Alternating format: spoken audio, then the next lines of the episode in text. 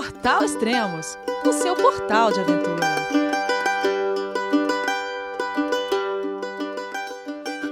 Bom dia, boa tarde, boa noite, bem-vindo a Extremos, o seu podcast de aventura. Finalmente vamos voltar a falar sobre a cicloviagem no quintal do mundo. Olá, Alexandre, olá, Luciane, tudo bom? João, é você, meu filho? Alô, pai. Eu consegui. Eu tô no cume do Everest. Eu vi, meu filho. Te acompanhei o tempo todo pela sua página Spot. A família de produtos Spot utiliza tecnologia 100% via satélite para manter você sempre conectado em suas aventuras. Fale de qualquer lugar do mundo através do Spot Global Fone e utilize o Spot Gen 3 para estar sempre rastreado e conectado aos serviços de emergência. Desapareça quando quiser, seja encontrado quando precisar. Saiba mais em findmespot.com.br. Olá, Elias, tudo bem e você? Tudo bom? É, é, enfim, o bicho do mato deu as caras aqui, né? Verdade, faz tempo. O pessoal tava cobrando a gente aqui. Falou: ó, cadê os podcasts, o pessoal do Quintal do Mundo? Tinha parado no, no podcast número 6, né? E pois finalmente. É. Finalmente, mas hoje eu tô na carreira solo. A Lu não está comigo. Elias. Cadê a Luciane? É, mudanças de plano aí. Ih, deixei ela trabalhando lá. Eu deixei ela trabalhando pra ela juntar dinheiro pra eu continuar viajando. Ah, se é isso, então tá bom, pô. Eu já tava com medo que, ah, não, separamos. Então, se deixou ela trabalhando pra você continuar viajando, aí então a coisa é boa. É, mais ou menos. Não, a gente. É. A gente ficou muito tempo lá no, no, no Atacama trabalhando, a, a experiência, o lugar, a gente tava gostando muito, as coisas foram acontecendo. E repentinamente, assim, a Lu vinha lendo muita coisa de, de da história da, da, Alemanha, algumas coisas assim, da, daquele da Anne Frank. Uhum. E aí ela um dia pintou a ideia lá, ah, eu queria fazer um mochilão, assim, vai daqui, vai dali. E a gente não tem muita regra, né, Elias? Graças a Deus, eu acho que essa, essa liberdade que a gente tem, como a Lu disse, essa liberdade é o que nos prende, né? Uhum. E aí surgiu a ideia. É, eu sempre quis fazer uma jornada solo, assim, porque eu gosto bem de, de ir ao extremo, né? Então, cruzar a Cordilheira, cruzar o Salar do Iune, cruzar a Bolívia, Estrada da Morte. E aí esse é o plano. A, a Lu vai fazer um mochilão na Europa de uns 45 dias vai para Alemanha, Polônia, uma, uma coisa assim um pouco mais cultural. E eu fiz essa jornada solo. Na verdade, deu 49 dias, é, desde que eu saí lá do, de São Pedro de Atacama, a, até aqui em Cusco, Peru, onde eu estou agora. É, enquanto isso, a Lu ficou lá no, no Atacama, trabalhando ainda para juntar um pouquinho mais de grana, estudando inglês também. Agora que eu cheguei aqui em Cusco, Uh, arrumei uma base pra gente, eu aluguei um lugarzinho pra gente ficar pelo menos um mês. A Lu daqui umas duas semanas vem, fica uns 10, 15 dias comigo aqui pra gente explorar um pouco o Peru junto, a região de Machu Picchu aqui, e ela pega o voo dela Lima Frankfurt. E ah, eu é, e eu a ideia é não, não sei o que pode acontecer aqui nesse um mês, que nem no Atacama a gente estava só passando, eu fiquei 10 meses. Mas a, a, a é, de passagem. 10 anos é tempo, hein, cara? É, não, vamos ficar só o inverno porque tá muito frio. Foi inverno, primavera, verão. Fantástico. E, e aí, quando a Lu embarcar, porque ela embarca de Lima, é, a minha ideia é seguir. Eu quero pelo menos ainda é, terminar de atravessar o Peru, entrar no Equador, Colômbia e entrar no, no Brasil pela Amazônia. Essa, tá, a, mas... a, a princípio, essa é a ideia. Tá, mais uma pergunta. Você falou que a Lu vai encontrar com você daqui uma semana mais ou menos, mas ela vai de bicicleta? Como, como que ela vai? Aí a bike, a bike e o equipamento da Lu fica lá em, em São Pedro, porque o voo dela é Lima Frankfurt e Frankfurt Lima. E ela chega e volta para São Pedro para já a gente já tá sequência para trabalhar lá na temporada do fim do ano. E eu quero ver se eu dou mais uma pernada na América do Sul para depois, depois voltar também pro, pro Atacama, trabalhar na temporada e reforçar o, o caixinha para gente, a gente poder fazer as nossas próximas temporadas, né? Porque no tempo no te, a gente deixou de ter aquele plano fixo de três anos, mas o Himalaia e, e o caminho é, é sentido é sentido ele. Então, de tempo em tempo, na hora que for para chegar, a gente chega lá. Pô, então você, você escalou uma montanha de bicicleta? Como que é isso? Oh, oh, Elias, eu vou te contar, né? Eu, eu, me, eu, me, eu lembrei muito do, do, Nelson Barreta, até que um dos últimos podcasts que a gente gravou foi com ele. Ele falou assim pra mim, ele falou assim, você já subiu alguma montanha aqui? Eu não tinha subido nenhuma, né? Apesar de vir atravessando os Andes, eu não subi nenhuma. Aí ele me falou assim, você não pode ir embora de São Pedro de Atacama, um principal centro onde tem alguns vulcões, algumas montanhas, sem subir uma montanha. Eu, tá bom, fiquei com isso na cabeça. E tem ali o Licancabur, do lado do, tem os principais, Licancabur, Cerro Toco e Lascar, e o vulcão Lascar. Aí um dia a gente estava fazendo um churrasquinho lá, Elias, num Poço 3, que é tipo um clube que tem lá, que fica bem na saída assim, e você tem divisão toda a Cordilheira dos Andes. Então você está bem na frente do, do Licancabur, na frente do, do, do Cerro Toco. E eu fiquei namorando aquele Cerro Toco, eu fiquei namorando, namorando. E como eu fazia tour de bike, muita gente me perguntava se eu não fazia o, o, a descida do Cerro Toco. Que é montar numa caminhonete, subir até a base do Cerro Toco e descer. Eu falei, não, eu não sou desses não. E fiz o plano, Elias. Um dia eu acordei 4 horas da manhã, era quatro e meia, eu estava saindo com a mochilinha carregada é, e subi o Cerro Toco, Elias. Subi.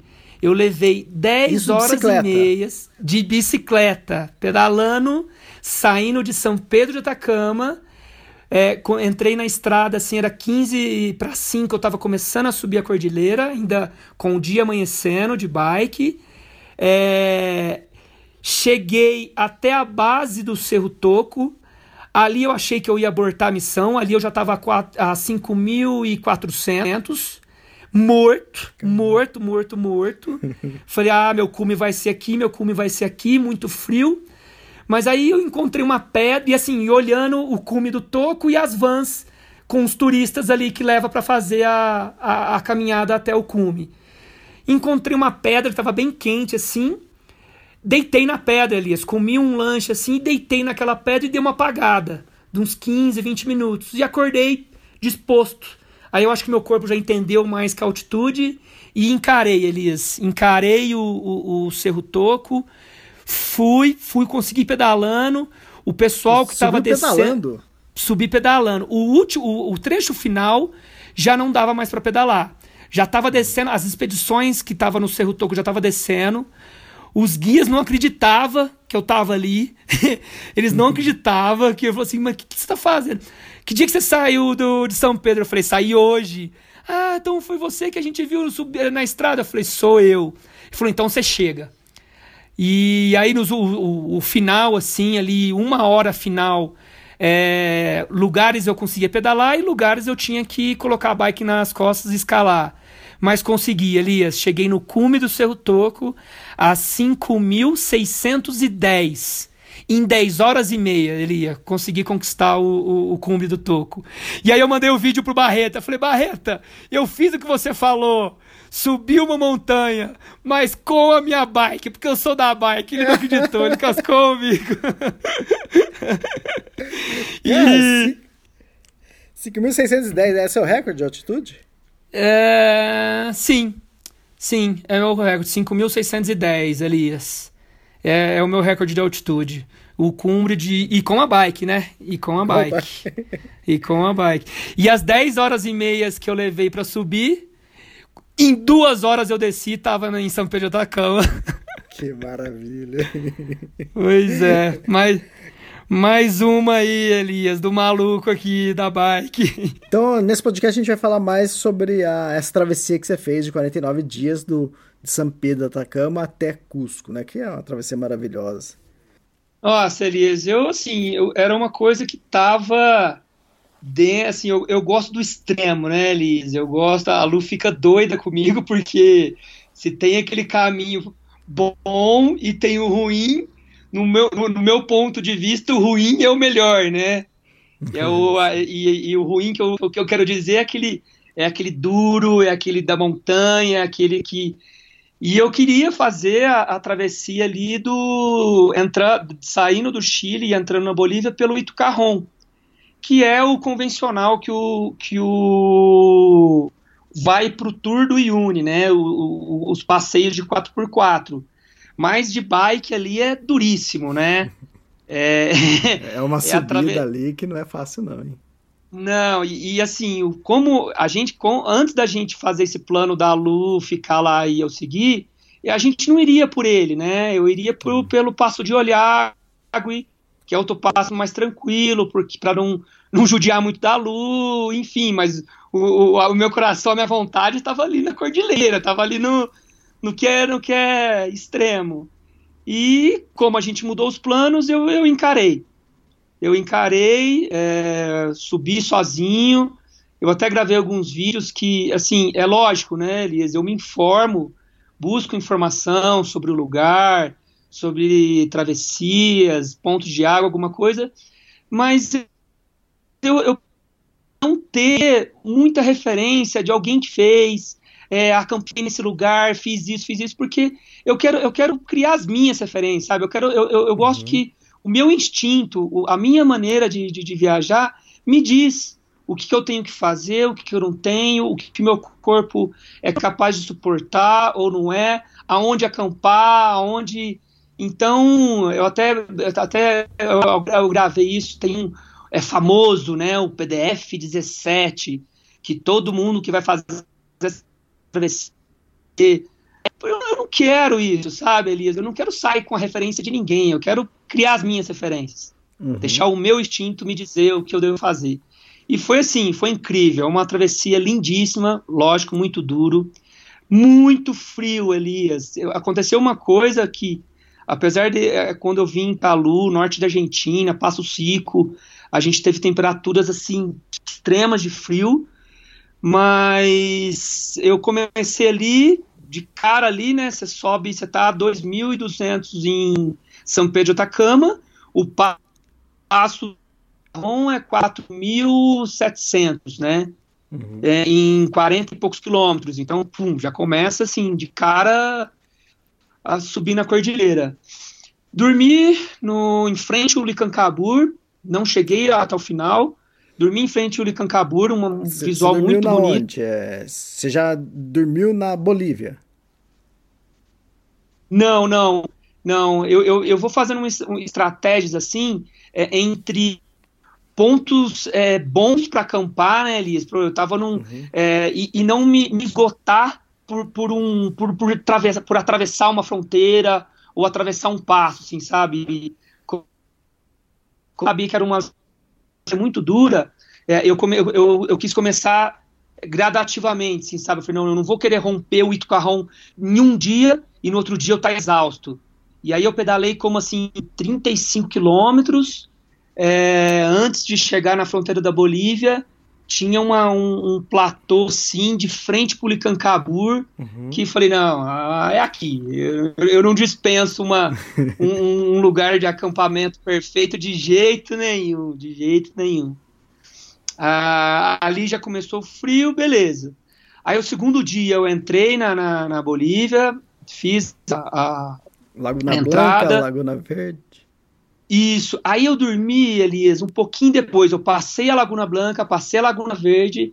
Um pouquinho depois ali, um, é uma. tá no meio do vale, assim, tem bastante. muita areia, assim, bastante pedra, né? Bastante rocha. Na hora que tava terminando as, as rochas, assim, eu fiz uma base ali. Elias, foi tanto frio que ali, ali naquele lugar, é, você está dentro do, do da, da, das montanhas, assim, da cordilheira, né? Então, para a um 360 graus assim, eu, eu tava. Eu, eu tinha montanha com gelo. Congelou meu, meu azeite. congelou o detergente. eu, eu nunca tinha visto isso, Elias congelou. Imagina congelar o, o detergente.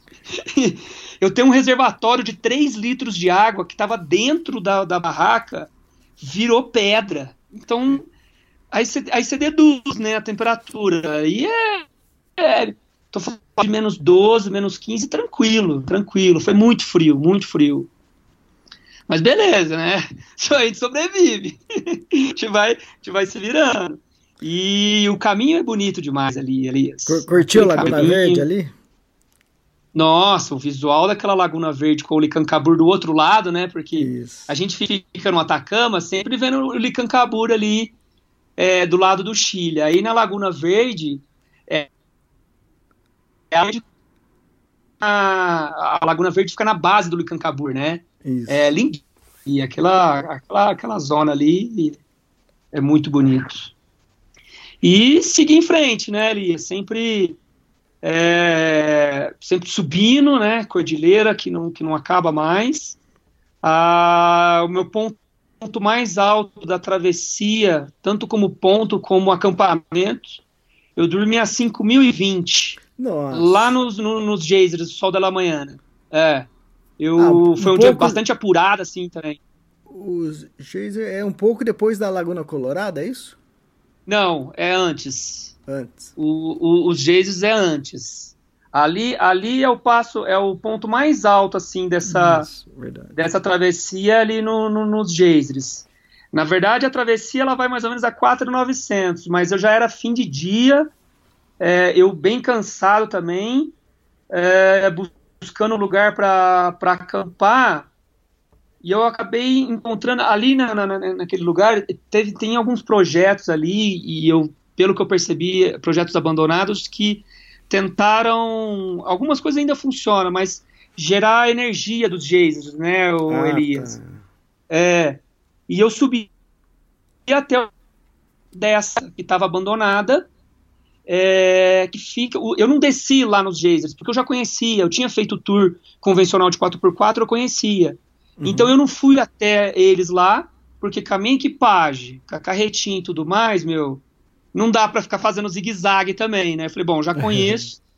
mas foi demais, porque eu fui até essa estação abandonada que ficava em cima dos geysers. Ah. É, então eu tava a 5 mil metros de altitude, um cheiro de enxofre fortíssimo, fortíssimo, mas eu não tinha jeito de sair. Foi, foi aquele dia que eu passei um pouco da conta, já estava muito tarde, cordilheira, ventando pra caramba, frio. Falei, meu, é aqui. E beleza, né? Passei a noite ali, muita, muito vento, encostei a barraca numa do lado de um container que tinha. Mas na hora que amanheceu, eu já saí da barraca e caminhei assim e me dei conta que eu estava em cima dos jeitos. Então eu tive a visão do amanhecer ah, é, vi os Jays, só que eu tava lá em cima, assim, da montanha, assim, assim em cima do. na estação, assim, e o, os 4x4 visitando os Jays lá embaixo. Foi bem bonito esse dia, foi bem legal a experiência. Fantástico. É, eu tinha falado depois da Laguna Colorada, na verdade, depois da Laguna Colorada é a Árvore de Pedra, né? É, só que eu não fui pela Árvore de Pedra, Elias, ah. eu, fiz outro, eu fiz outro caminho. É, depois desse, aí eu segui é, fui para passei pela, pela Laguna Colorada, mas da Laguna Colorada, se você vai para a esquerda, é o caminho da Árvore de Pedra. Isso. Eu também foi o, é o Árvore de Pedra e delas, daquelas lagunas altiplânicas. E tinha sido o caminho que eu tinha feito com o 4x4. E aí, o que, que eu fiz? peguei outra, outra rota que eu já tinha me informado. Eu fui por Vila Mar. Ah, tá. Que tem, é, é, o, é o pela direita. É... Só, para só, só situar o pessoal que está ouvindo e Lógico, vai ter gente querendo fazer é, a mesma viagem do jeito que você está fazendo de bike ou fazer de 4x4. Para quem está de 4x4, faz a Laguna Blanca, Laguna Verde, que fica uma do lado da outra, e Sim. chega na Laguna Colorada no final do dia, onde vai dormir. E isso é 4, é 4,700 lá, é isso? Isso, Laguna Colorada é isso, 4,600, 4,700. Isso. E para mim, toda viagem que eu fiz, eu, eu, fiz, eu lembro uma vez que eu fui em junho, outra vez foi em julho. eu peguei menos 18 graus lá na Laguna Colorada. É. E outra, é um dia só é, que você vê a laguna, uma, uma lagoa branca, uma lagoa verde e uma lagoa vermelha. Então, esse primeiro dia, para quem faz 4x4, ou se fizer de bicicleta, é a coisa mais linda do mundo. É muito contraste, né? É muito, é, contraste. muito contraste. Só, que de, só que de bicicleta não é um dia, vai ser é, três dias. Verdade, verdade. Você tinha muito bem inspirado. Eu quis, eu quis quiser, dizer só 4x4. Claro, para quem quiser, assim, é, eu, eu registro todos os meus dias no, no GPS e subo no Strava. Uhum. Então, no meu Strava, quem quiser acompanhar lá, Alexandre Garibaldi, então no meu Strava tem todos os dias. Travessia do Iune, dia 1, dia 2, dia 3, 4, então tem o quilômetro que eu fiz, aonde eu acampei, tem tudo. Então fica a dica para quem quer, quer, quer conhecer o caminho, quer ter referência, quer ter informação. Lá no, no meu Strava tá, tá dia a dia, não só da travessia do Yuri, mas como todos os meus dias de viagem, Elias. Estão é. todos registrados lá no Strava. Legal. E aí depois se seguiu. Pra, ó, é, só para ter uma noção, eu quero saber como que foi a sua travessia de bike. Mas o segundo dia, para quem vai de 4x4, é monótono demais, porque passa no, numa pedra lá que parece uma águia e depois termina na, na beira do Salário Uni. Mas o dia inteiro é meio, meio monótono. E de bicicleta, como que é? E, é e, fica vendo aquele monte de laguna, né, Elias? Isso, é, laguninha, é, é, é, menores, né? Isso. É, então, na verdade, isso já foi conhecimento que eu tive com, por muito tempo de estar lá em, em São Pedro, trabalhando em agência com turismo. Existe, essa é uma rota, mas não é a única para se fazer por 4x4 também, Elias. Uhum. A rota que eu fiz é, de bike é uma rota alternativa que a agência que eu trabalhava, a gente sempre informava os turistas que era é, mais dinâmica que, esse, que, que essa rota que você falou, que é monótono, um dia inteiro vendo aquele monte de laguninha. Essa, essa rota que eu fiz por Vilamar. Isso, isso, é, fica o dia inteiro. E, e deserto, né, Elias? Eu, isso, eu quis deserto. sair também ali, porque a árvore de pedra e até chegar nas lagunas é 60, 80 quilômetros de areia e deserto. Eu isso. falei, não, meu, não vou passar aí de bike. Essa rota que eu fiz, que é por Vilamar, que a gente chama, abaixa um pouco, não muito, fica na casa ali dos 4.000, 4.200, é, e começa a ter muito verde, Elias. Ah, então, tem, tem algumas lagunas também, mas não com aquela característica de laguna altiplânica. Uhum. Aquela característica de laguna mais que forma no, no, no rio, assim, sabe? Tem, é, tem alguns rios e forma aquela laguna, tem laguna misteriosa, Laguna Escondida. É, se fala Laguna também, mas um contraste bem diferente, muito verde, Elias. Tá. É, então, bastante animal, bastante lhama, é, então muda um pouco. Aí o dia fica um pouco mais é, mais dinâmico. Em vez de ficar vendo no deserto, você começa a ver água, laguna, mas com verde, com, com, com animal. Então é uhum. é bem interessante. Tá? Uh, aí, na hora que eu alcancei Vila Mar, é, eu busquei uma um refúgio, já não é, é um refúgio também, mas mais estrutura que, que, que lá na Laguna Colorada, porque já um, é um pueblo. Ali eu fiquei uma noite numa, numa hospedagem e uma noite só e no outro dia estrada, né? É, e eu fiz um caminho assim também por dentro. Aí eu já eu, eu já fui saindo também do, do, do da rota que os 4x4 faz.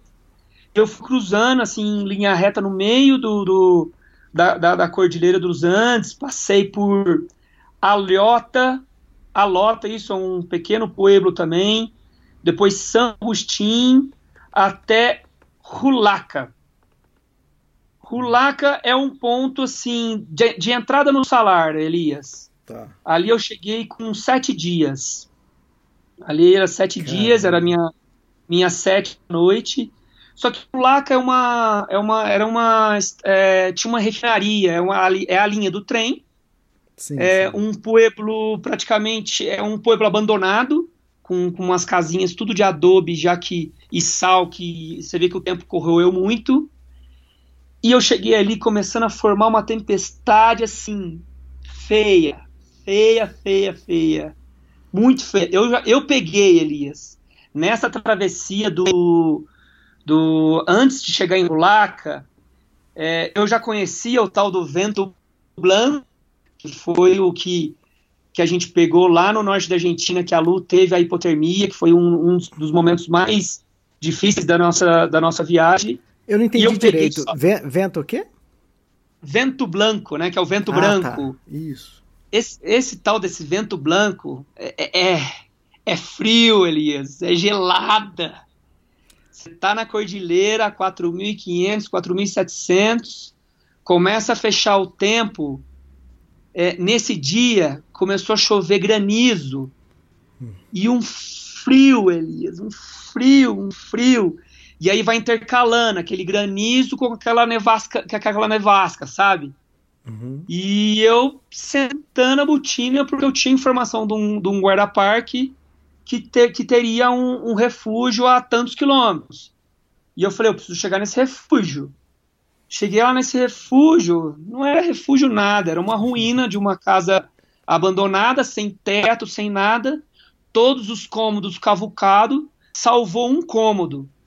E ali eu armei a barraca, mas sem teto, né? Só as paredes, pelo menos Nossa. protegido um pouco do vento.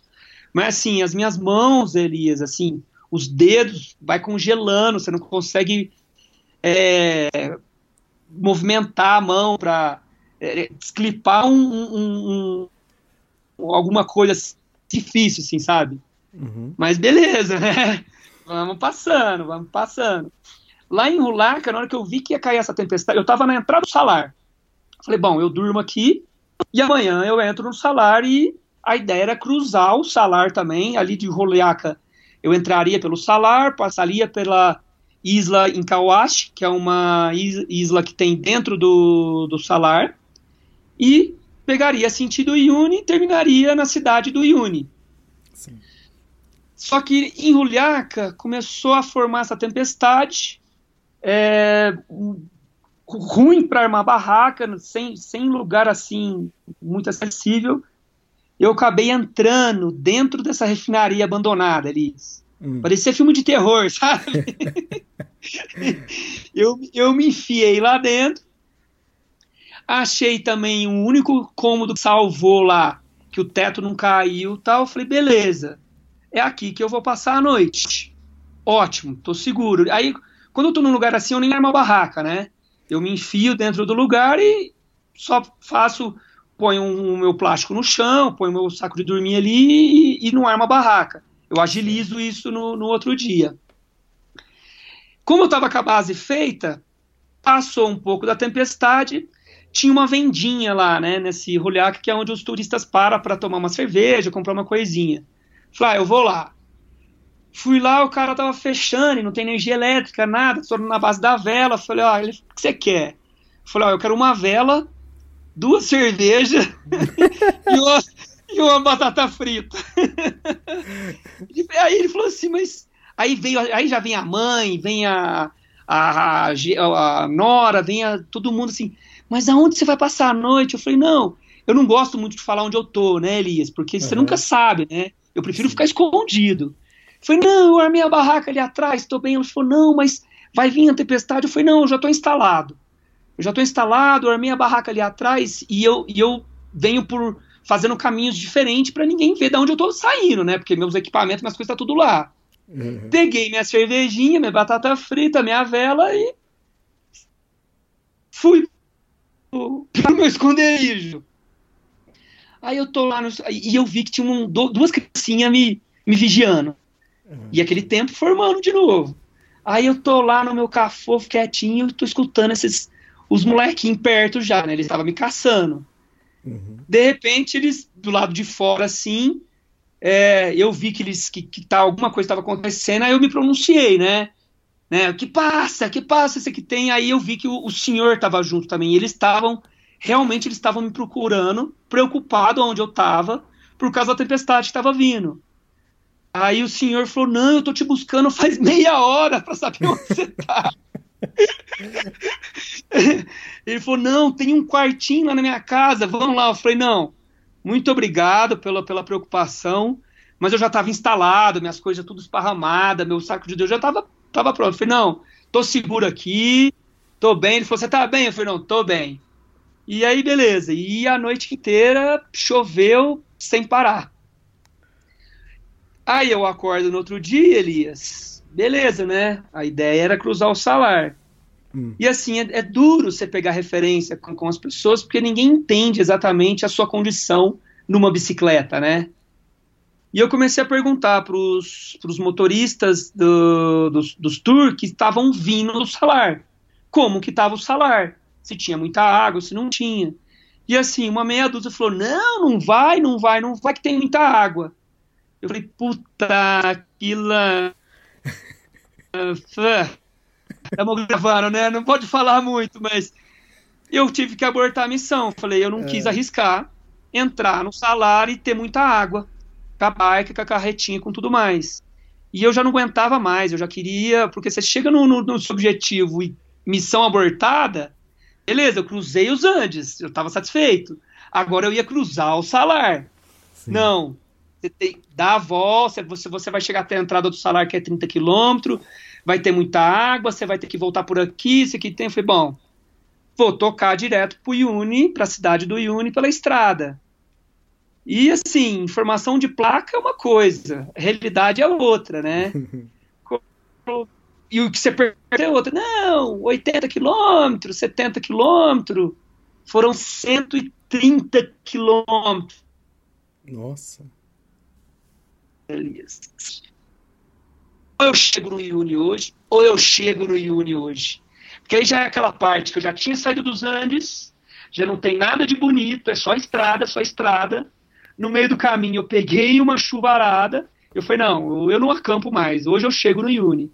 E consegui. Cheguei na, na, na cidade do Iuni, aí eu fiz base lá, peguei uma hospedagem para me recompor, descansar e planejar.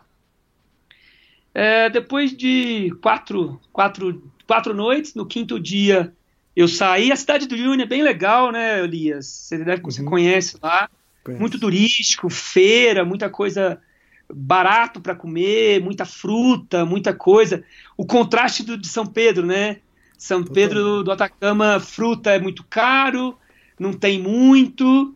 Aí você chega lá no, no Iuni, meu, aquela feira na rua, castanha para todo lado, nozes, que é essas coisas que eu gosto, muita fruta, muito barato para comer, nem compensa cozinhar. Aí eu aproveitei ali, uma hospedagem, descansar e saí. No quinto dia eu saí com sem uma ideia muito formada, né, Elisa? Aí o meu, eu queria entrar no salar e pelo menos dormir dentro do salar, acampar dentro do salar. Mas eu não tinha, eu não sabia exatamente o que eu ia fazer. E um pouquinho antes de Colchane, que é a, a entrada, outra entrada do salário, um outro pueblo, eu encontrei dois ciclistas. É, dois argentinos, o Agostinho Valen. A princípio, Elias, eu, é, eu estava com o coração aberto, mas o, o consciente fechado, assim, né? E na hora que eu vi ciclista, eu falei, pronto, né? Vamos juntar. E eu queria, assim, eu queria ter o meu tempo sozinho, sabe, Elias? Fazer as minhas ah, jornadas. Uhum. Então, a princípio, eu me recuso assim, mas aí na hora que você encontra, eu acho que a gente sempre tem que estar com o coração aberto. Aí a gente começou a conversar, vai daqui, vai dali, bate o santo. E o plano deles era atravessar o salar. Eram atravessar o salar e sair é, na parte, na face norte, né? Do, só que agora salar. você, só que agora você ia fazer o contrário. Exato, eu ia fazer o contrário do que do caminho que eu estava fazendo. Isso. E eu falei, ah, mas beleza. E dito e feito. Aí eu peguei um pouco mais de água, que eu, que eu não estava preparado para cruzar o, o, salar. Peguei mais um pouco de água e fomos juntos. Aí a gente salar, a gente encontrou um pessoal de uma Kombi, pedalamos ali só uns 30 quilômetros, e a gente dormiu lá naquele monumento do Dakar, perto do ah, Hotel tá. de Sal. É isso, é. é. Quando eu passei lá não tinha monumento do, da não era. Eu passei em 2006 e 2008. Mas o hotel já tinha, né? Aquele, o, não, o hotel o... tinha, mas só o monumento, que eu, eu sei, eu já vi fotos do. É, deve, deve ficar próximo das bandeiras. É isso. Isso, do lado das bandeiras, onde fica ah, aquele tá. monumento das bandeiras ali. É, ali, gente... tipo assim, é, 200 metros dali, tem, você ouviu a história do acidente que aconteceu ali? Sim, eu tem um monumento lá também do. Ah, tem? É, né, isso, na verdade, é na entrada do. É bem na entrada. Tem um, um monumento ali, eu acho que, se não me engano, de uns israelenses que. que... É, japoneses, parece. É, japoneses, japoneses que, que morreu muita gente ali, né? Então, Sabe por quê? É, deve, então, é, eu sei, eu sei uma, uma história, mas conta aí, vamos ver o que, que é. é. O que eu, o, bom, Elias, ao final a travessia do Salar foram a gente pedalou três dias dentro do Salar e duas noites. Uhum. Essa foi a primeira noite. A segunda noite a gente acampou bem no meio, no meio, no meio do Salar, que próximo legal. aí. Aí foi fantástico. Sabe o que foi legal também, Elias? Eu, tenho, eu tava com o chip da Bolívia e durante toda a Bolívia, inclusive no Salar, tinha sinal de internet. Eu lembro, acompanhei aí, você pelo Facebook, você é... não acredito. E aí, no hora que eu, eu deixo o celular no modo avião para economizar bateria e tal. Aí, na hora que eu entrei dentro da minha barraquinha, eu olhei no. no, no liguei o celular para internet. Aí você compartilha a, a localização pelo WhatsApp, assim, no modo satélite, é demais, né, meu? E eu mandei pra minha mãe, né? Eu falei, mãe, olha onde eu tô. Pra minha mãe, pra minha mãe e dois amigos, assim. Então foi assim, foi aquele, foi muito épico, assim. Falei, meu, tô no meio do maior salário do mundo, dentro de uma barraca e santa tecnologia, né? Exato. Minha mãe fica apaixonada pela, pela tecnologia que ela consegue saber onde eu tô sempre. e, e, e, voltando ao assunto, eu percebi, Elias, que esses acidentes acontecem porque é, moto, tanto moto, carro, o, o, salário é aquela planície, né? Aquele branco que não, que não, que não termina mais, é, mas vai tendo diferença é, diferentes texturas do, do, do, sal. Lugares que é mais seco, lugares que é mais, que é mais úmido e muitos buracos, Elias. É, é, embaixo ali é pura água. Tem lugares que você, que você passa que você vê que você está em cima de uma casca fininha, fininha. Hum. E, vem, e tem uns buracos, tem um, uns, uns olhos assim, que é um é, motorista de tour que não é muito prudente, ou moto que vem muito rápido, pega um buraco desse, Elias, é acidente na, na certa. É capota e é perigoso. O salário é, é bem perigoso nesse uhum. sentido. E eu, eu, acho que, não sei exatamente, eu não sei muito bem essa história desses japoneses, é, mas é algo semelhante, né? É aquele motorista que estava correndo muito dentro do salar, porque é uma planície é, plana, mas tem seus obstáculos ali. Tem seus obstáculos e é perigoso. É, então, e você olha assim, você vê a marcação no, no terreno, né, no sal, onde passam os carros. Então, acaba virando quase que uma avenida, né, ou várias, né, às vezes você vê outras, né, porque você vê a, sim, marca. Do, do pneu no sal. Então acaba virando uma avenida. Então o pessoal acaba. Uh, e é o que você falou, eles, eles evitando esses olhos d'água que tem no, no, salar, eles acabam formando uma avenida e eles andam nessa trilha. E o que aconteceu, o que você sabe a história, o que, que falaram para você? Não, não, eu não. Você, você... É, se eu não me engano, era. Do salar. Hã? Oi? da história, não, ali. Então, é. Era de manhã, se não me engano, eles estavam saindo ali, acho que do, do Hotel de Sal, e acho que para terminar. E outra, acho que outra 4x4 tava vindo ao contrário, né? E, e como é uma, entre aspas, na verdade, ali é uma planície que você pode andar em qualquer lugar, né?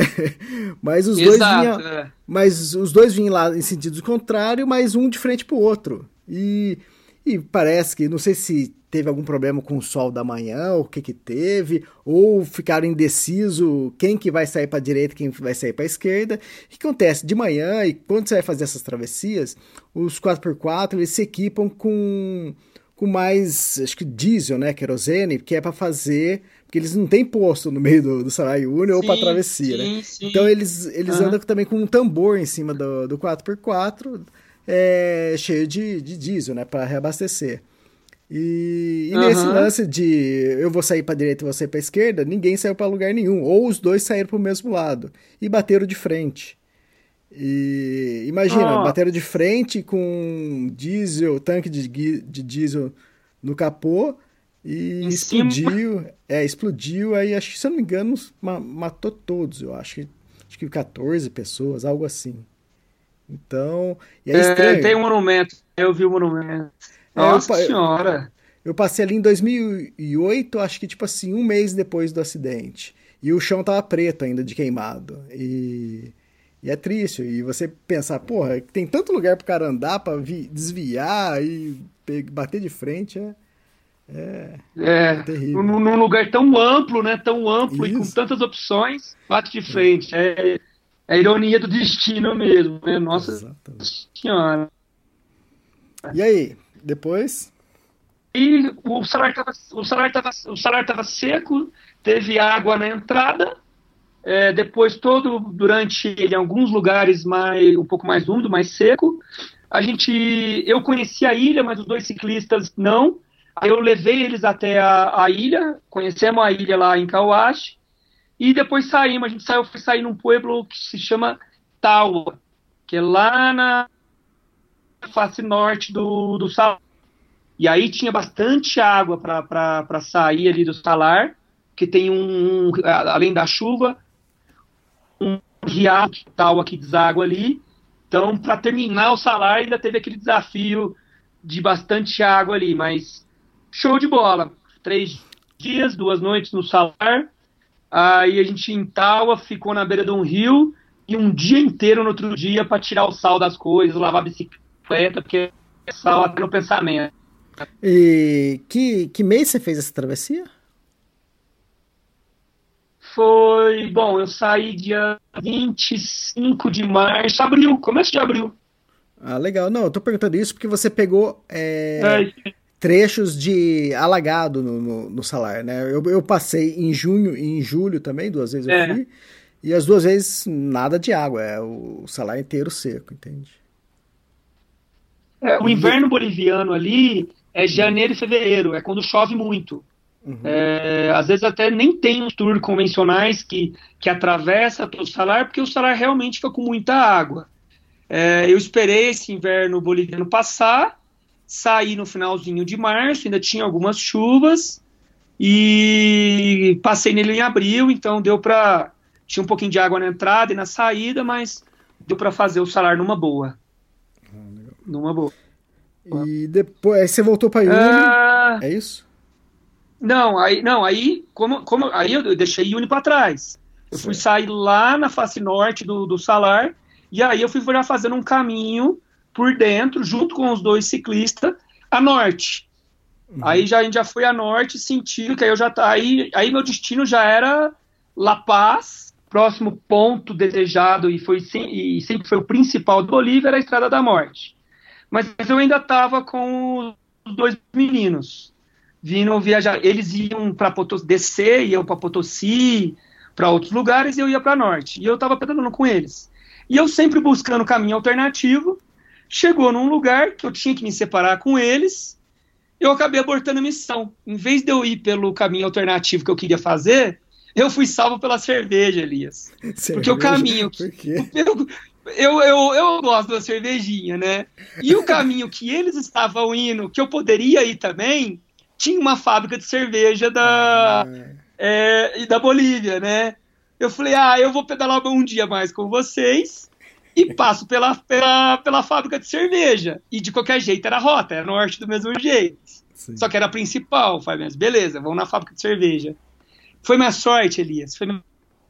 A gente pedalou esse de 80 quilômetros. É, e, pouquinho primeiro que eles, fiquei esperando eles. É, Estava em Uari, que a cerveja também chama Uari. Beleza, na hora que os dois chegaram, que a gente, aí eu, pra gente entrar na cidade junto, na hora que eu fui sair, pumba, quebrou o eixo que onde vai, da bike, onde vai o engate da carretinha, Elias. Tá. E ainda bem que eu tava com, e ainda bem que eu tava com eles, porque não como você se desloca com uma bike com alforge e com uma carretinha. Uhum. Aí a minha sorte, eu tava com eles, a gente só entrou dentro da cidade, eles levaram a minha, eles foram levando a bike, eu levei a carretinha, busquei uma hospedagem e a solução foi que eu consegui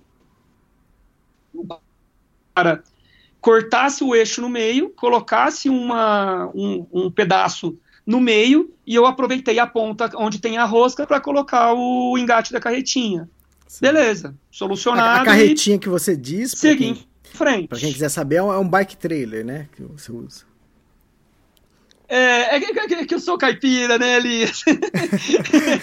é o bike trailer. É o, é o bike trailer. É, mas é, o bike trailer. Eu, eu, lembro. É? eu lembro muito do meu pai. Eu lembro do meu pai quando a gente foi sair a primeira vez em 2015. Eu espalhando tudo o equipamento, assim. Aquela época a gente ainda tava com o Ford traseiro e o Ford dianteiro, né?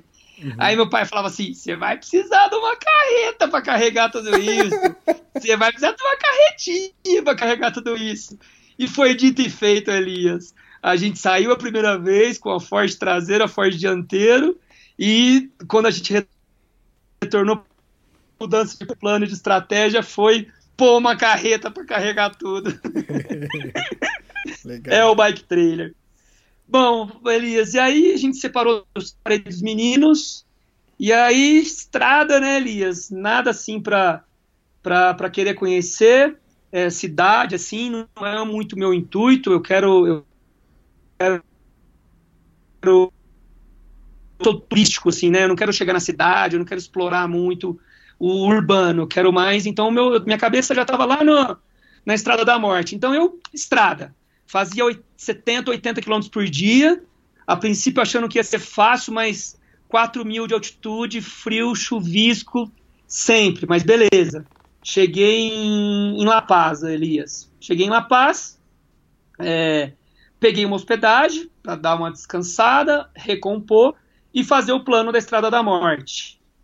Que foi, Elias, sensacional, sensacional. Hum. Depois de alguns dias que eu descansei em La Paz, é, La Paz já está ali a 3.700, 3.800 de altitude, né? Então eu saí de La Paz, subi até 4.700, que é o, o cumbre que eles falam, né? É o cumbre, e ali começa a Estrada da Morte. É, eu subi 25 quilômetros mais ou menos, comecei a descer a Estrada da Morte, ainda pela parte de asfalto, é, e me enfiei numa ruína também, Elias. Eu sou, eu sou, eu, eu farejo bons lugares assim para para passar a noite. Eu tava descendo a estrada da morte assim, passei por um lugar que eu olhei assim para cima, falei, opa, tem uma ruína ali. Aí eu tive que tirar os alforjes assim, que era um zigue-zague para subir, bem duro, mas subi as coisas. Tinha uma ruína, um quartinho, não precisei uma barraca, dormi dentro do, desse, desse cômodo e eu tava num platô, assim, também com, com aquela visão daquele vale da Estrada da Morte, assim, lindíssimo. Onde eu vi o pôr do sol e o nascer do sol. Foi. Fantástico. Foi show. E aí, ele, segundo dia, desperta cedo, não precisa desarmar a barraca, porque a minha ideia que, que era?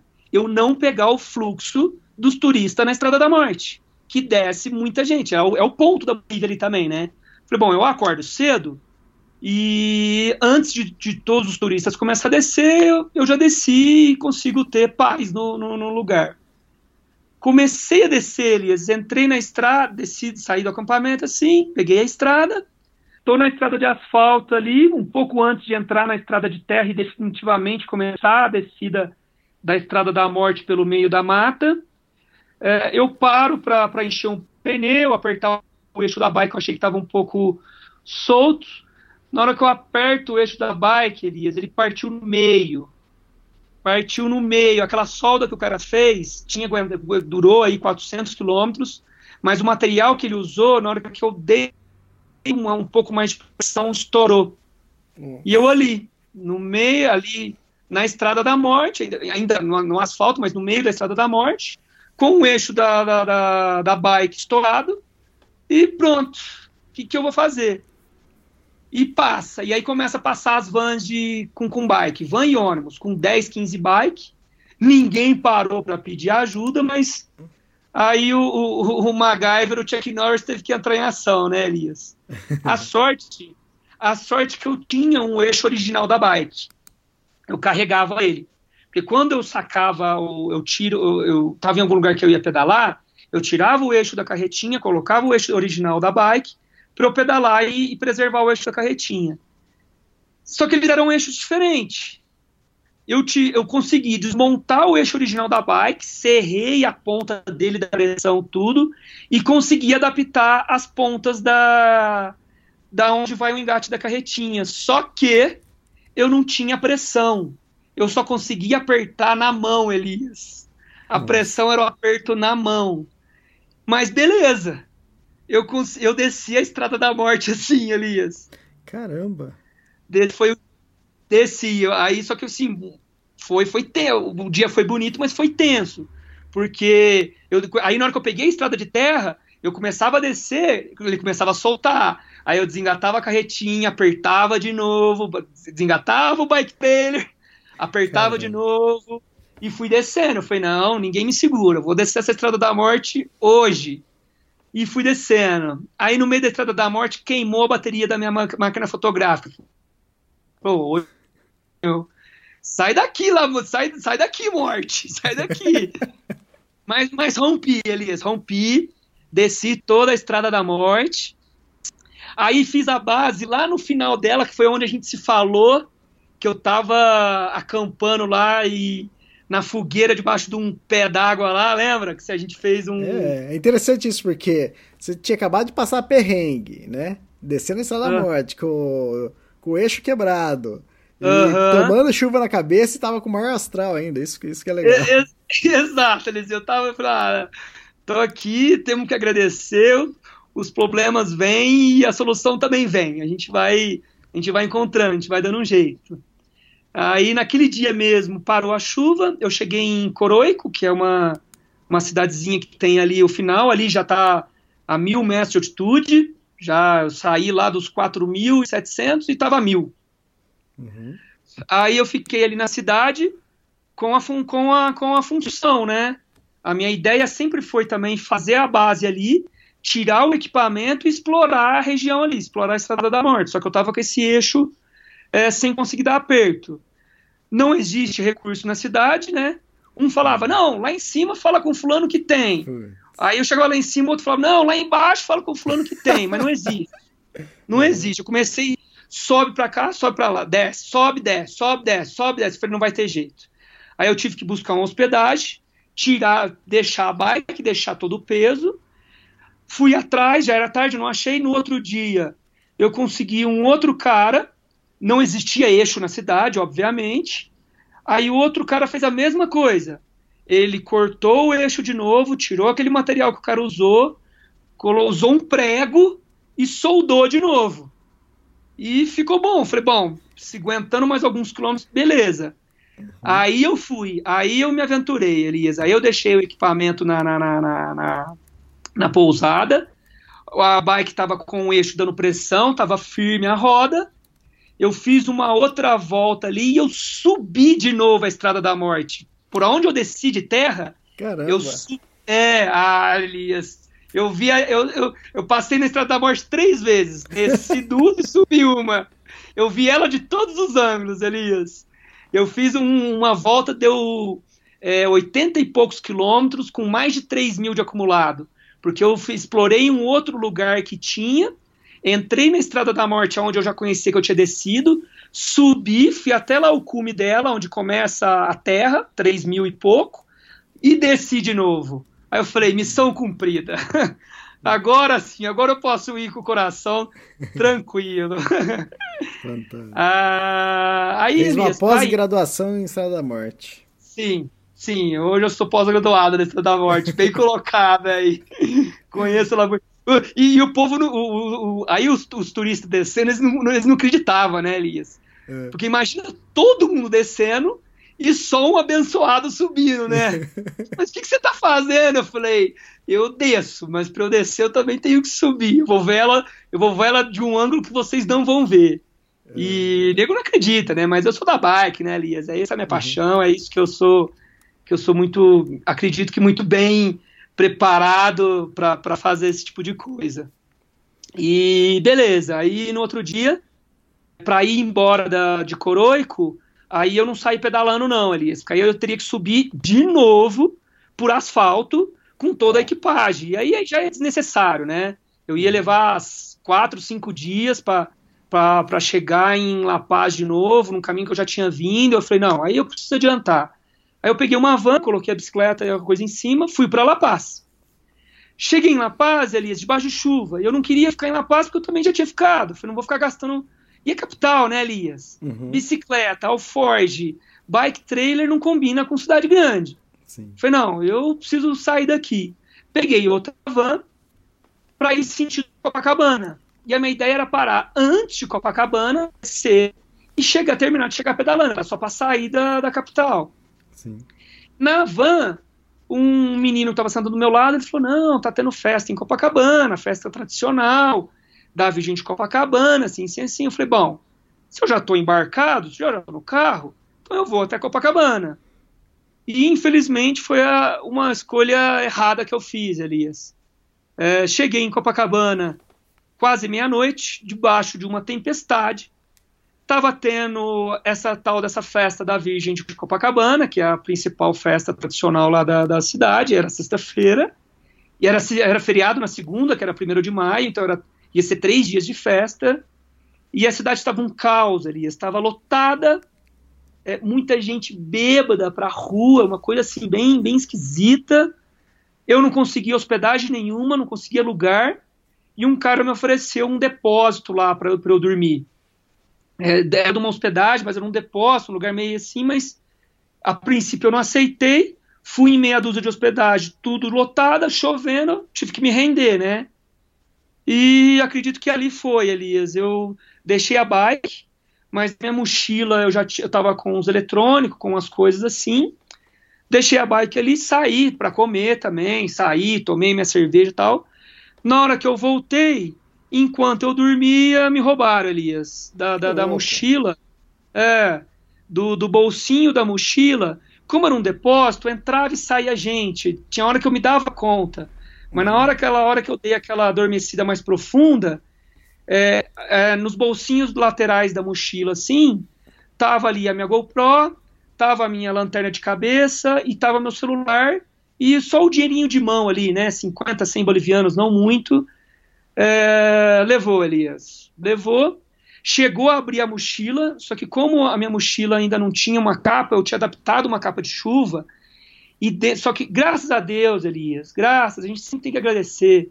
Dentro da minha mochila estava o meu computador, estava ah. o GPS, estava a máquina fotográfica, estava pochete, passaporte, estava tudo.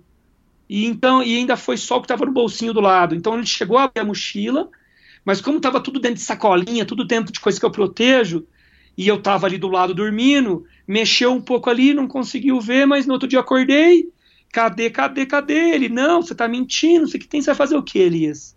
É. Você está numa terra de ninguém, festa, uhum. muita gente bêbado, não existe polícia. falei, você quer saber? Bora, né? Adelante. Uhum consegui uma outra, uma outra hospedagem, mas atrás, o quarto que eu tava era compartilhado, não tinha lugar para trancar as coisas, aí eu já tava tava triste, né, Elias? Você, você baqueia, você fica com, com o espírito, com o emocional baleado, né? Falei, pô, meu telefone, meu tele, minha GoPro, é o que eu é o que eu me comunico, é o que eu registro, é, meu, é o meu material de trabalho também. Sim. E aí aquela, aquele quarto com aquelas caixas de som atrás, tremendo tudo. Eu falava, ai meu Deus, onde eu tô? Mas beleza, fui tentando, dando um tempo assim para eu, eu conseguir me, me situar. Aí no finalzinho do dia, assim, eu falei, ah, vou dar uma voltinha de bike no, Titicaca, no, no, no, lago, no Titicaca, e resolvo o que, que, eu vou fazer. Dei uma volta, mas com, o psicológico muito abalado, assim, eu dei, dei 10, 15 quilômetros, falei, não, vou voltar e entrei na cidade para comer alguma coisa. Aí eu tava na, e ainda sem saber o que eu ia fazer. Se eu vinha direto para Cusco para poder comprar equipamento e, e, fotografar e tal, não sabia. Dentro da cidade, se eu ia conhecer Copacabana, se eu ia para Isla del Sol, o que, que eu ia fazer? Eu procurando um lugar para comer assim, de bike, né, tal. Um cara ficou me olhando, me olhando, assim, é normal, né, Elias? A gente de capacete, uhum. de roupa de bike e tal. E passando do meu lado, me olhando, de repente ele me empurrou sabe? Sem sentido oh, nenhum. É, ele pegou e me deu um empurrão. Eu falei, boa, esse é era, era mais um anjo que eu precisava. É, é, é embora. Fui embora, Elias. Fui para hospedagem, arrumei minhas coisas, dormi no outro dia cedinho, falei, não vou conhecer Copacabana, não vou conhecer Isla do Sol, não vou conhecer nada, vai se ficar para uma próxima. Fui embora, Peru. Vou embora pro Peru e vida nova, vida, vida nova que segue. Ao tão esperado Peru também que eu queria, queria entrar nas montanhas, é, é, é, é minha paixão também. Falei, Peru, vamos embora. Então eu não conheci muito de Copacabana, não conheci Ilhas do Sol, não era algo que eu, que eu queria, que eu tinha de plano, e depois uhum. de todos esses acontecimentos eu, eu piniquei. Sim, Fui embora. Tá é. Aí, bem chateado, né, Elias? Bem chateado uhum. ainda. Eu gosto de registrar, eu gosto de fazer fotografia. E peguei a estrada e toquei, toquei rápido. Queria, eu sempre queria pedalar o máximo possível por dia, até chegar numa cidade grande, que eu cheguei em, por Puno, passei direto por Puno, Elias, nem fiquei uhum. em Puno. Ah, tá. É, eu passei por Puno e dormi um pouco antes de Puno, para não acampar perto da cidade. Eu dormi, acampei 12 quilômetros. Eu tive dois acampamentos muito, muito bonitos no Lago de Titicaca. Foi, foi, eu acampei num lugar fantástico que isso está só na minha memória, no meu coração, não tem fotografia, não tem nada. Mas no outro dia também, um pouco antes de Puno, e aí eu cheguei em Juliaca, que é uma cidade grande também. Peguei uma hospedagem, fui atrás de um telefone, não existe GoPro também nesse lugar, né, Elias? Sim. Mas eu já consegui um, um telefone novo, falei, bom, beleza, telefone, consigo me comunicar, chip do, do Peru, tenho internet, consigo registrar alguma coisa. Vou entrar para as montanhas. Aí eu deixei a rodovia e me enfiei nas montanhas do Peru, Elias. A estrada principal que vem para Cusco, eu me dei conta que ela vem pelo, vamos dizer assim, para aquele filo mais fácil entre as montanhas, né? Então ela certo. vem por baixo. Eu peguei um caminho, Elias, que eu fui por cima das montanhas.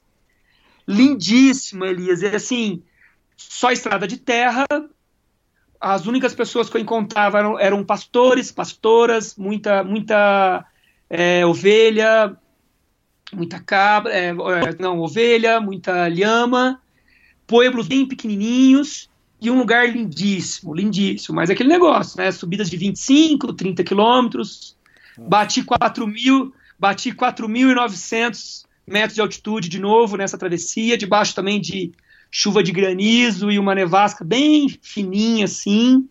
Mas um cada, cada vale, o Peru é lindo ali. O Peru é só montanha, né? É. E eu vim vindo por cima das montanhas. Aí eu consegui um. um aí a, a, o bike trailer também começou a, a, romper em outros lugares. Aí eu cheguei num pueblo que chama Hector Terrada. Não sei porquê, Elias. Meu bike trailer foi quebrado depois de 5 mil quilômetros e seis países. Pô, ah, pouco, né? Aí a gente mano, internei ele lá na, na Funilaria, um, acertei dois, dois anjos lá também. O cara, a gente soldou três pontos que estava quebrando lá, tal, deixou tudo certinho. É, consegui numa outra também numa feira lá, consegui um eixo novo igual o que eu tenho da, da, da, da carretinha, assim, é um eixo antigo. Então, se quebrar agora de novo, eu consigo desmontar esse que está soldado, usar as pontas, usar o eixo principal com presão. Eu tô, tô com uma reserva agora, tá, tá tranquilo. Reformei a carretinha e no outro dia começo a pedalar. Para variar, saio do, do, do, do, asfalto, entro na estrada de terra. Tive uma experiência bem diferente, Elias. Que Você que nem foi? vai imaginar o que, que eu fiz. Isso eu não tô sabendo. Você nem imagina. Eu, pra variar sozinho, começo a subir a montanha depois de 15 minutos, me dou com uma cena lindíssima de uma vaca solitária dando a cria. E aí? A vaca ali dando a cria. E tava pela metade. Tava só pela metade. Tinha saído a cabecinha do bezerro e as patas da frente. Uhum. Pô, foi um momento encantador, né, Elias? Meu, eu, eu tô falando aqui agora, meu coração acelerou de novo.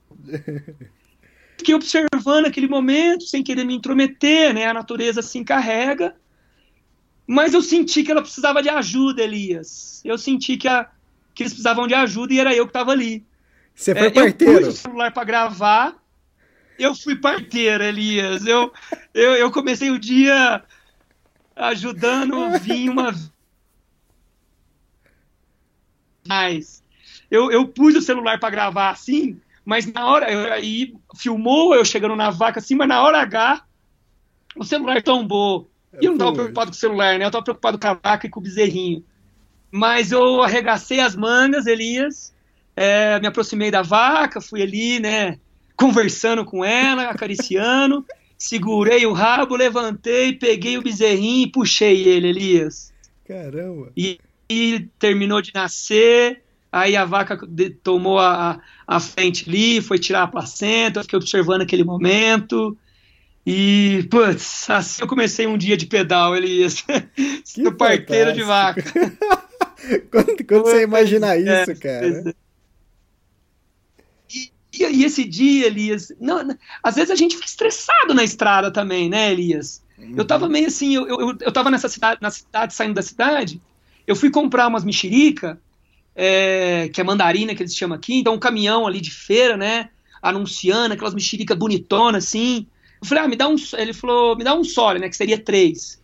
Aí a mulher me deu a sacolinha com as três menores que tinha. Eu falei, meu amigo, você pegou as três menores. Ele, ah, eu falei, ah, tá bom, tá bom, assim é, muito obrigado. Então eu, eu saí meio assim, meio, meio bravo, às vezes a gente, a gente eh, se, se, se dá deixa dominar um sentimento ruim que não tem muito sentido assim, mas. E eu me dou com uma cena dessa, Elias. Comecei a subir a montanha, essa vaca, a vida ali é, pulsando. É, nisso eu subi 20 sentia, Elias. É, eu estava tão com essa, depois dessa experiência com essa cena que eu falei, olha, é, a gente tem que agradecer e, e, e, dar mais valor pro, pro que há de bom nessa vida mesmo do que pequenos pequenos acontecimentos que às vezes a gente deixa tirar a nossa paz, a nossa, a nossa, nossa aquela essência interior por uma, por uma besteira, né? E, e, em cinco segundos a vida te mostra te mostra isso. E é isso, Elisa. Aí eu é, fiz uma rota de uns lagos bem bonito, e aí eu já estava assim, bem próximo a Cusco. Aí eu abortei a missão de sair da, da, da, da rota alternativa que aí eu ainda ia fazer, ia fazendo muito zigue-zague, muita, muita coisa. Aí eu desci para a principal, aí que eu me dei conta que aí eu estava no meio do vale, foi um dos últimos vídeos que eu fiz assim, um lugar lindíssimo também. Dormi na beira de um rio também, vi o dia anoitecer, é, o dia o sol se pôr e amanhecer no meio do vale na beira de um rio e cheguei em, em Cusco. Cheguei em Cusco, aí graças a Deus agora eu fiquei só dois dias numa hospedagem, consegui uma, uma casinha. Tô falando com você aqui numa posição bem diferente de que sempre eu tô de sempre que eu estou acostumado, né? Até difícil a gente gravar, né, Elias? Que a gente, a gente se fala, eu tô no meio do mato, eu tô acampando, Verdade. eu tô debaixo de uma chuva. Aí na hora que eu consigo com algum problema, e eu, eu, eu, tinha me comprometido com você, falei, não, vamos gravar, Elias. Cheguei em Copacabana, falei, bom, pega uma hospedagem, vou falar com Elias. Aí me roubaram e, e eu tô sempre na, na montanha. Falei, agora não, Elias, agora eu tô numa cama, debaixo do edredom, tomando um café. Hoje, hoje o dia tá chovendo aqui, então hoje definitivamente é aquele dia que eu tô descansando e com certeza amanhã eu começo a explorar aqui a região do, de Cusco, do Peru, de Machu Picchu, mas sem equipagem, Elias. Ah, tá agora legal, eu quero. É, agora eu deixo a equipagem na casinha que eu tô aqui, para que a Lu venha ficar uns dias aqui comigo daqui uns dias. Eu deixo a equipagem, vou fazer meu mountain bike, vou explorar é, as montanhas aqui daquele meu jeito que vocês já conhecem um pouquinho. Sim, e aí, Peru, aí essa região é, é linda. Cusco, eu gostei muito de Cusco, porque a viagem que eu fiz, uma viagem rápida, Cusco foi onde fiquei mais tempo, fiquei uma semana em Cusco, então... E a, e a cidade é linda, né, Elias? A bonita, Bom, é... O centro capital, é, é, a capital, assim, é a antiga é, capital inca, né, Elias? De, dos incas, de toda... Porque a, os incas vêm, a, a colonização dos incas é desde lá do Chile até, se eu não me engano, até lá o Equador, até parte do Brasil, né, pegava E aqui era, era a principal capital. Então são catedrais, são construções, a cidade é. Eu ainda não conheci muito, porque eu cheguei uma hospedagem, é, no outro dia eu andei o dia inteiro, mas procurando aonde ficar, me mudei ontem e hoje que eu tô, tô tranquilo, agora que eu vou começar a me, a me situar, a explorar e eu quero, quero conhecer bem das montanhas, mas da história também, porque aqui tem muita tem muita origem aqui, né? Tem muita história, tem muita coisa de de antepassados, muita os incas uma, uma é, assim eles eram muito evoluídos, né, Elias? É, uhum. Então tem, eu acho que tem um plano espiritual aí muito muito forte envolvendo tudo isso e é nisso que eu quero me, me envolver agora também. E vai para Machu Picchu? Ah, tem que ir, né, Elias? tá Estar aí, em né? Cusco, não, é. Só que eu vou para Machu Picchu, eu, eu, pretendo chegar lá da minha maneira, né? Sim, da minha imagina. forma. É, e eu quero eu, eu vou explorar, eu quero ver se eu exploro a região de bike, encontro caminhos, encontro trilhas que, que levem até lá. E aí a ideia é quando a Lu vir, a gente, eu já conhecer alguns caminhos e aí a gente fazer as trilhas caminhando. É, de mochila e, e, tudo mais e chegar lá caminhando, fazendo a, as montanhas aí, mas eu faço de bike antes da Lu. Quando a Lu chegar, a gente faz o trekking aqui caminhando. Ah, legal. E aí fica outro. O próximo podcast fica sobre Cusco também, né? Pode ser, porque um mês é certeza que eu fico por aqui, Elias. Tá. Então, uhum. antes de eu partir daqui, a gente, eu já me comprometo com você e, e falando aqui ao vivo a todos, pessoal, eu tenho recebido é, bastante gente querendo ouvir as histórias. É, a gente conta um pouco, né, Elias? É um 40 minutos, uma hora aqui que a gente tenta resolver e passar um pouco do que, que, do que a estrada tem nos proporcionado aí, mas agradecer o pessoal que acompanha e, e que cobra, né? Falou, oh, cadê o podcast? Cadê é, o pessoal me cobra também. É, isso, isso, isso é legal ouvir, sabe? É bem legal. Uhum. Então, antes de sair aqui de, de Cusco, é, como é um mês, talvez a Lu vai estar, tá, talvez a gente pode ver se a gente grava junto com a Lu. É, antes de eu retomar a estrada, a gente faz uma apanhada aqui sobre, sobre a, a região aqui. Vamos ver o que, que, eu, que eu, posso, é, através dos meus olhos e da minha experiência, passar aí para quem acompanha a gente. Fantástico. E que podcast, hein? Foi, teve, foi parteiro, foi roubado, foi, atravessou Salayune. Muito bom esse podcast. É, foi, foi. Falei para alguns amigos mais chegados, eu falei, meu, foram 49 dias intenso, intenso, intenso, Elias. E graças a Deus, é, sem nenhum acidente, Elias. Eu não, uhum. não tive nem, eu não, eu não tive nenhum tombo, nenhum acidente. Eu tive esse incidente aí que, que a gente tem que pegar isso. No, é, eu tive pessoas me pedindo para eu falar mais sobre isso. Eu falei, olha, gente, eu vou abordar isso no podcast, mas isso acontece com qualquer um, em qualquer lugar. É, não é porque eu estou viajando, não é, meu irmão falou, aí, tá vendo? Que isso que dá viajar sozinho. Claro, viajar só. É, sabe? Sim. Claro que tem é, os pontos negativos, mas tudo tem ponto positivo e tudo negativo. A gente não uhum. pode se pegar no ponto negativo entre tanta coisa boa, abençoado, é, o tanto que eu, que, eu, que eu acredito que eu sou abençoado. Quando acontece uma coisa dessa, com certeza tem o um lado que é, é para fortalecer, é para ensinar, é, é, é, aquele momento que a gente está. É, é, é, tenso viajar, né, Elias? É muito acampamento, é, tenso, cada dia num lugar. Eu, eu armo acampamento, Elias. Eu tranco bicicleta, eu cubro. aquela noite você. É o instinto, a gente é um animal, é instinto animal. Faz um barulho, você já acha que tem alguém, então é muito tenso. E aquela hora que. E, e pedindo ajuda pro, pro anjo da guarda, mas aquela hora que você dá uma, uma cochiladinha é, acontece alguma coisa, mas isso é, é para fortalecer e vamos, vamos dar importância no, no que realmente a gente tem que dar, que são as coisas boas da vida. Muito bom, legal. Ô, Alexandre, obrigado por mais um podcast. A gente fica aguardando o, o, próximo, que vai ser bem interessante sobre Cusco. Cusco, Machu Legal. e toda a região. Eu, eu, eu que agradeço. Eu que agradeço aí, Elias, e fica aí um, um certo pedido de desculpas por às vezes passar tanto tempo, mas como eu comecei o podcast, o bicho do mato aqui é foda, Elisa. Eu tô sempre enfiado na, no mato, enfiado na montanha e acaba não dando muito certo, mas é, sempre a gente arruma uma, uma maneira aí. É muito gostoso esse bate-papo com você. Obrigadão. Valeu, obrigado. Até mais. Tchau, tchau. Até mais. Tchau, tchau.